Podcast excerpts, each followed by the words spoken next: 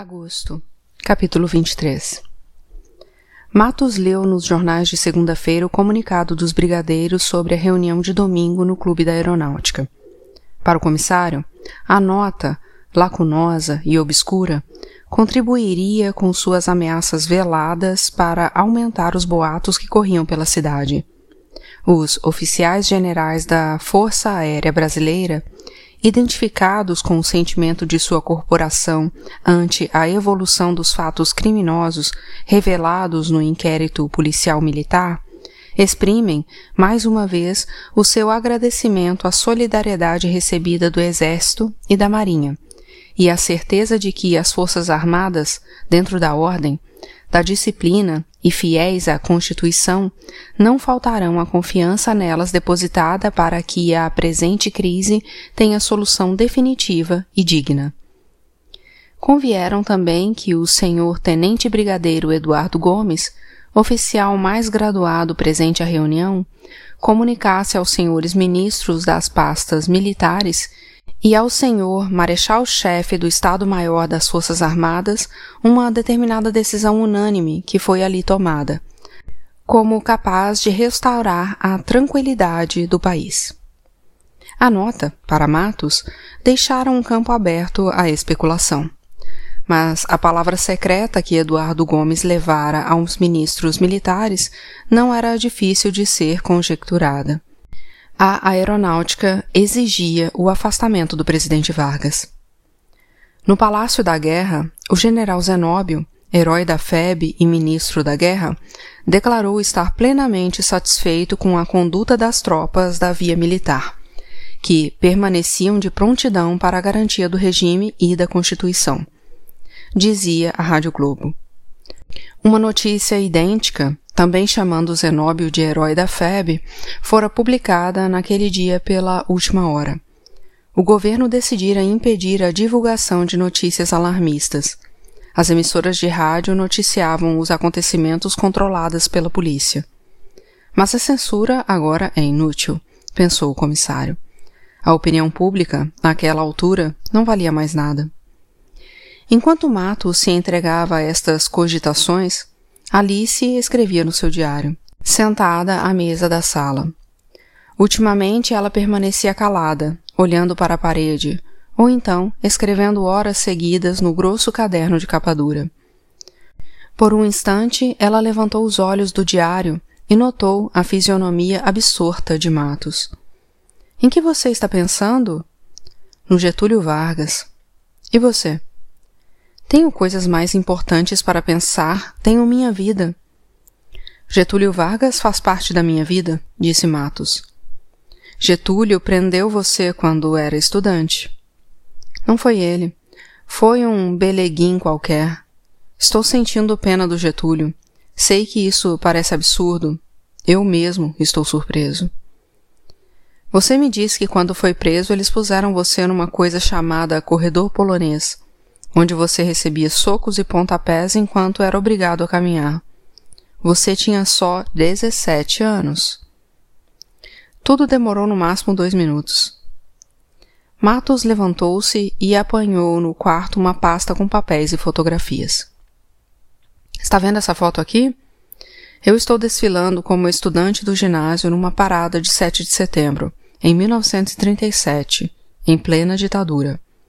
Eu gostava de desfilar no dia 7 de setembro. Gostava de marchar ao compasso dos tambores.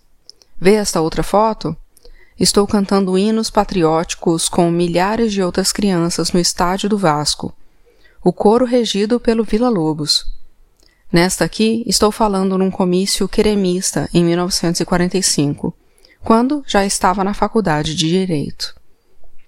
Queremismo. Eu me lembro vagamente o que era mesmo? Pressionado pelos militares, em 45, o Getúlio teve que marcar eleições para a presidência da República e lançou a candidatura do seu ministro da Guerra, o Gaspar Dutra. Mas, ao mesmo tempo, organizou um movimento para manter-se no poder, cuja palavra de ordem era Queremos Getúlio, que defendia a reunião de uma Assembleia Constituinte com Getúlio no poder. E você era queremista? ou masoquista. Eu estava muito confuso naquela época. Hoje também. Hoje também. O Getúlio acabou sendo deposto em 45. Sabe o que ele gostava de fazer quando voltou, como um réprobo para sua fazenda no sul? Plantar árvores. Ele gostava de plantar árvores. Eu gosto de flores. Por que você está tão infeliz? Isso está me irritando. Você está infeliz, não está? O que você quer que eu responda? Que está feliz. Estou feliz. Promete que não vai mais ver aquela moça, a Salete? Isso eu não posso prometer. Só posso prometer que estou feliz. Ela não é uma mulher do seu mundo. Matos teve vontade de dizer a Alice que ela também não era uma mulher do seu mundo, que ele mesmo não sabia qual era o seu mundo que se sentia um estranho no mundo nebuloso dele e no mundo dos outros também. Tenho que sair, ele disse. É bom eu ficar sozinha. Tenho muitas coisas para escrever no meu diário. Matos, antes de passar no distrito, foi ao Senadinho, no edifício São Borja, procurar Laura. Mas Almeidinha disse que ela não estava. Diga que eu passo aqui logo mais para falar com ela. Chegando ao distrito, ligou para o seu médico. Sua radiografia não está boa. Talvez você tenha que operar. Lembra daquela técnica nova que eu lhe falei? Antrectomia e vagotomia? Lembro. Matos colocou um pepsamar na boca. Vocês retiraram o antro do meu estômago e cortaram os nervos que se encarregam da secreção estomacal acabam com minha úlcera ou com minha hipercloridria. Doutor, sou um pouco médico e um pouco louco, como todo mundo. Continuarei o mesmo homem ou serei outra pessoa depois disso? É bom não brincar com a saúde. É assunto que temos que resolver logo. Você está correndo um risco de uma hemorragia grave. Você pode vir aqui hoje? A que horas? Assim que você puder. Não deixe de vir. Rosalvo entrou na sala. Alguma instrução, doutor? Matos estava esperando a chegada do detetive Celso, chefe da seção de vigilância e capturas, com quem estabeleceria um plano para a prisão de Francisco Albergaria. Ele ainda não falara com ninguém sobre as informações que obtivera de Kid Terremoto nas investigações que fizera no boqueirão do passeio, e nem revelara ainda para os seus colegas o nome do suspeito. Quando o Celso da Vigilância chegar, você me avisa. Mas o aviso que Rosalvo lhe deu, pouco tempo depois, foi o de que o porteiro do prédio em que Matos morava acabara de telefonar, dizendo que houvera um princípio de incêndio em seu apartamento e que a dona Alice não estava bem. Quem é dona Alice? perguntou Rosalvo. Matos não respondeu. Saiu apressado à procura de um táxi. O porteiro do prédio subiu no elevador com Atos. Houve alguma coisa com Dona Alice? Não. Quer dizer, ela ficou um pouco transtornada, mas não foi preciso chamar os bombeiros. Eu mesmo apaguei com o extintor. Coisa chata, não é, doutor? Como foi que aconteceu? Chegaram ao andar onde o comissário morava. No corredor, sentia-se o cheiro de queimado. A porta do apartamento estava fechada. O porteiro segurou o braço do comissário. Olha, doutor, foi a moça quem botou fogo no apartamento. Acho que ela teve um troço. Eu quis deixar a minha mulher com a dona Alice enquanto o senhor não chegava, mas ela botou a minha mulher para fora. Obrigado. Pode deixar que eu tomo conta de tudo.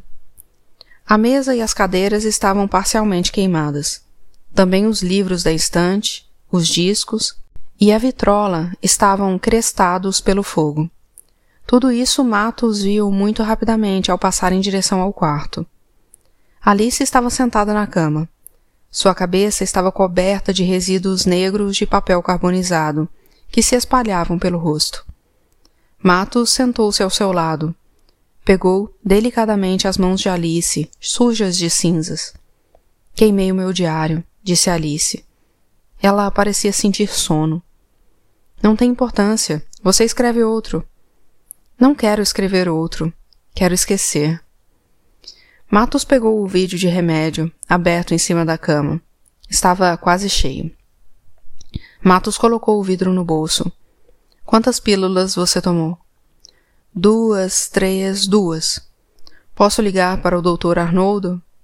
Quero ficar com você. Você vai ficar comigo. Só quero ligar para o doutor Arnoldo. Fica aqui um pouco enquanto eu ligo para ele. O doutor Arnoldo pediu que Matos levasse Alice para a casa de saúde Doutor Eiras, na rua Assunção 2, em Botafogo, que procurasse o doutor Feitosa. Ele, Haroldo, iria em seguida. Se ela criar alguma resistência para ir, é melhor não forçá-la. Volte a me ligar. Matos pegou uma toalha úmida e limpou os cabelos e as mãos de Alice. Solenemente, ela deixou que Matos trocasse o seu vestido por outro limpo. O comissário colocou no bolso a escova de dentes de Alice antes de saírem.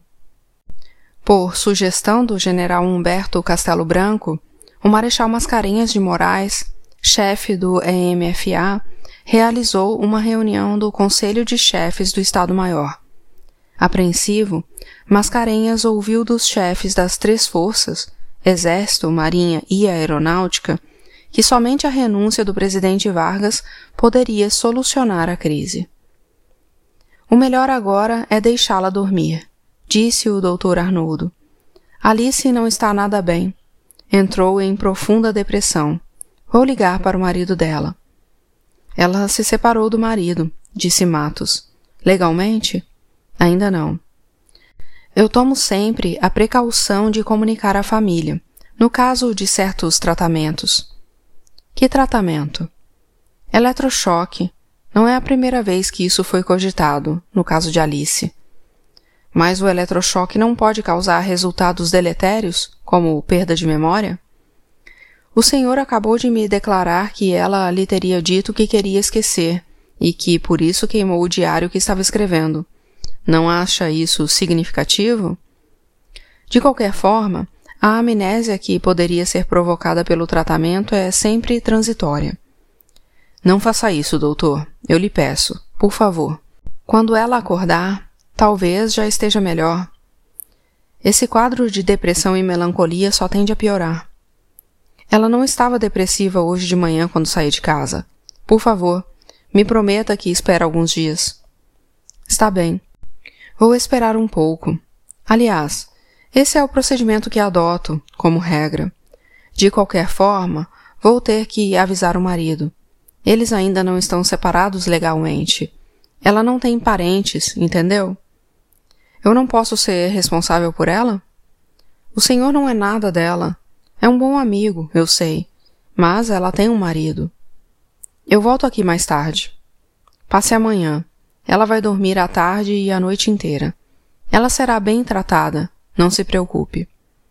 Nada de eletrochoques, por favor. Isso é um preconceito leigo, doutor. Todos os avanços da medicina encontram, historicamente, objeções hostis baseadas na ignorância e na superstição. Há pessoas que, por motivos religiosos, se recusam a receber transfusões de sangue. Outras, por ignorância, se recusam a tomar remédios alopáticos, etc. Doutor, eu entro de plantão amanhã ao meio-dia, mas antes vou dar uma passada aqui. Eram onze da noite quando o general Zenóbio pediu ao Marechal Mascarenhas para ir ao Ministério da Guerra. A situação se agravou, disse Zenóbio. Mais de quarenta generais do Exército subscreveram o Manifesto dos Brigadeiros. Pedi ao Mendes de Moraes para ir ao catete falar com Alzirinha. Estou aguardando a volta do general. Os dois sentaram-se, abatidos, nas poltronas de couro marrom do gabinete do ministro. Os dois haviam servido juntos na FEB. Mascarenhas, então general de divisão, comandara os 25.162 homens da Força Expedicionária enviada à Itália em 1944. Zenóbio, na ocasião general de brigada, comandara um dos cinco escalões em que se dividia a força. Na Itália, as decisões foram mais fáceis de serem tomadas, disse Zenóbio. levantando-se impaciente. Acho melhor irmos ao catete, falar com o presidente, ou pedir ao Denis para nos acompanhar. Passava da meia-noite quando chegaram ao catete. Os filhos e demais parentes do presidente estavam no palácio. Vargas recebeu Mascarenhas e Zenóbio na presença do ministro Oswaldo Aranha. Ouviu, em silêncio, Zenóbio lhe dizer que ele, presidente, perdera o apoio militar. Amanhã convocarei uma reunião do ministério, disse Vargas.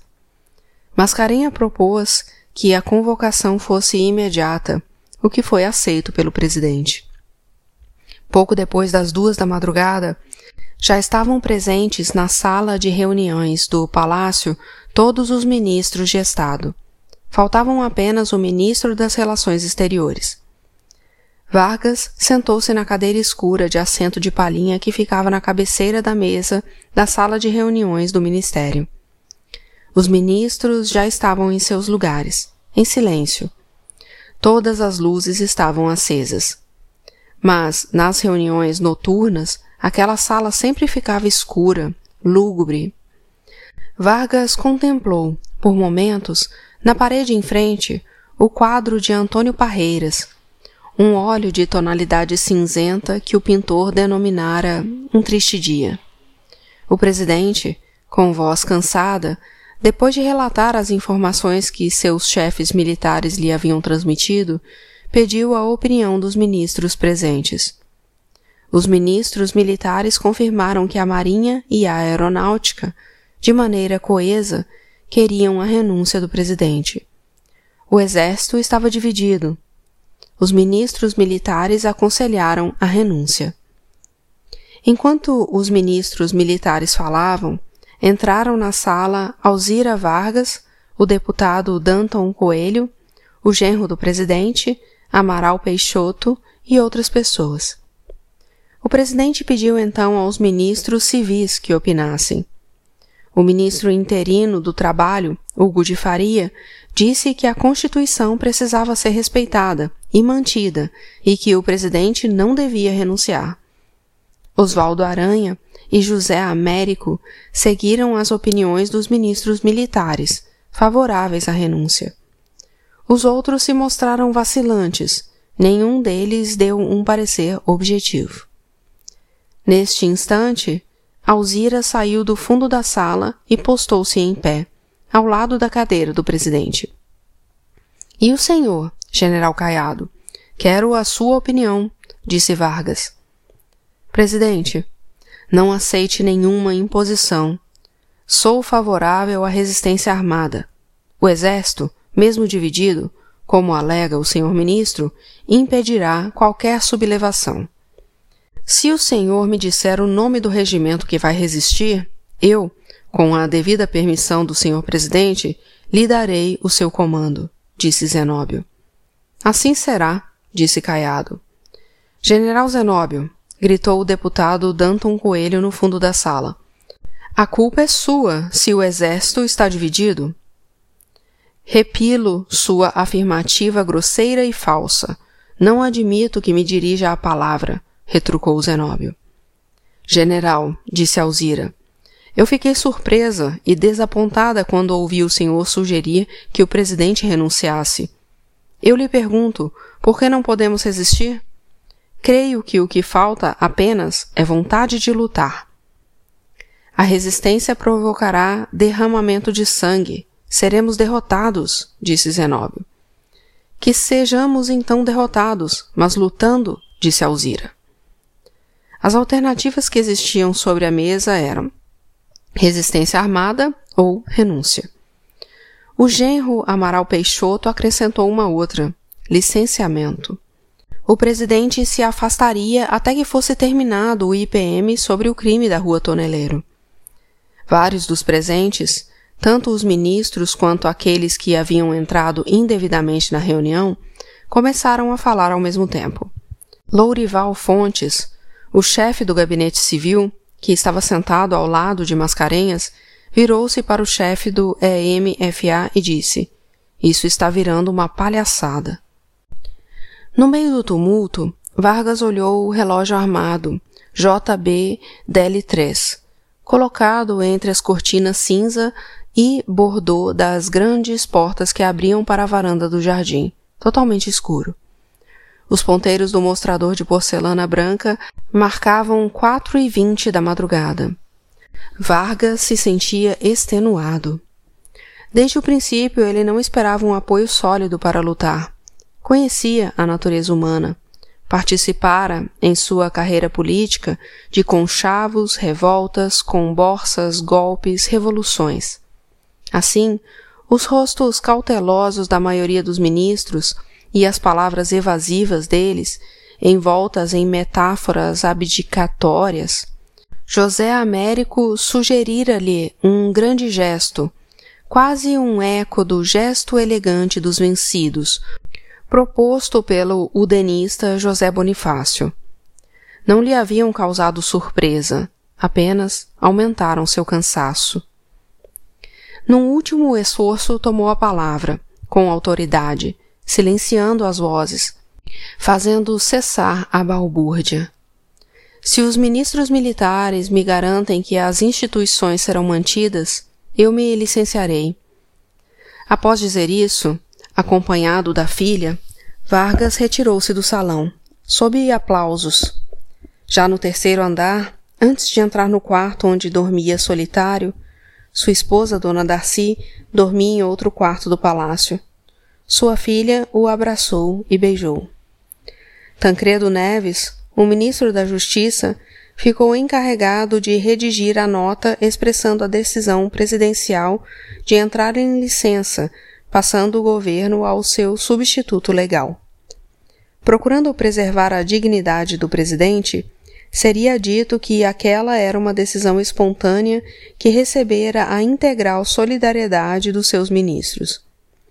Tancredo diria ainda que o presidente exigira que a ordem e o respeito à Constituição fossem mantidos e honrados, os compromissos solenemente assumidos perante a nação pelos generais das Forças Armadas. A nota terminaria dizendo que, em caso contrário, o presidente persistiria no seu propósito inabalável de defender suas prerrogativas constitucionais com o sacrifício de sua própria vida.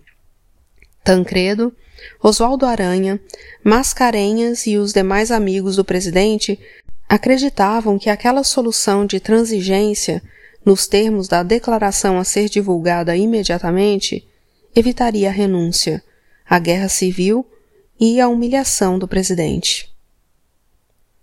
O vice Café Filho recebeu os primeiros cumprimentos como novo presidente da República ainda de pijama, às quatro e trinta da manhã, em sua residência. As estações de rádio, rompendo a censura estabelecida pela polícia, acabavam de noticiar que o presidente Vargas havia renunciado. O presidente do Clube da Lanterna o jornalista Amaral Neto foi o primeiro a cumprimentar o vice Café Filho. Cercado de líderes da oposição, Café Filho declarou que pretendia pacificar os ânimos e fazer um governo de união nacional. Minha guarda pessoal será a minha mulher, afirmou.